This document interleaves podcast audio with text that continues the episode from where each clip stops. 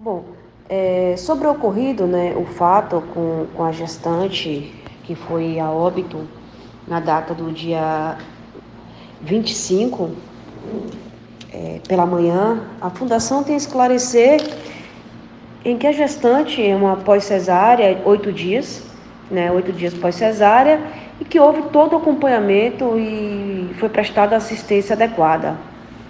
Primeiramente, toda a equipe foi acionada para prestar todo o atendimento à paciente. A paciente deu entrada na unidade no dia 16, no dia 15 dos 10, né, onde deu entrada na unidade 21 e 30. Foi feita toda a condução, o paciente pariu no outro dia, dia 16, parto cesáreo.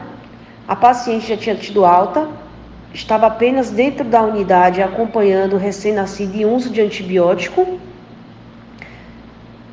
E no oitavo dia após a cesárea, apresentou um vasto sangramento, onde toda a equipe foi feito todo esse atendimento. A paciente, paciente de 44 anos, hipertensa, com histórico de comorbidade, né?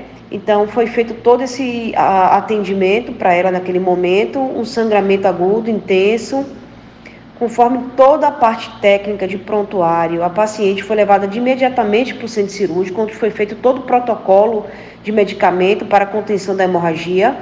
Por não ter tido êxito, foi feita uma esterectomia, a retirada do útero, mantendo-se estável naquele momento onde foi até acionado o SAMU. Neste momento intervalo, quando o SAMU chegou na unidade, é, a paciente é, não estava, é, teve um, um, uma parada, onde foi reanimada durante mais de uma hora pela equipe médica.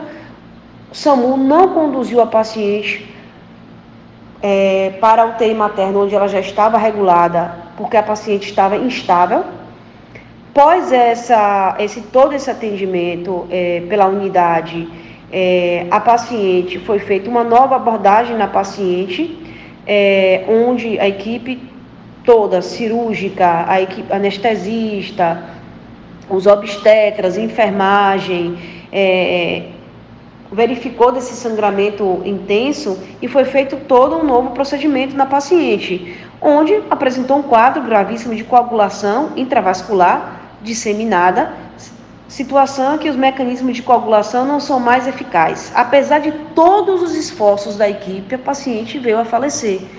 Né? Então, a Fundação lamenta profundamente com o ocorrido.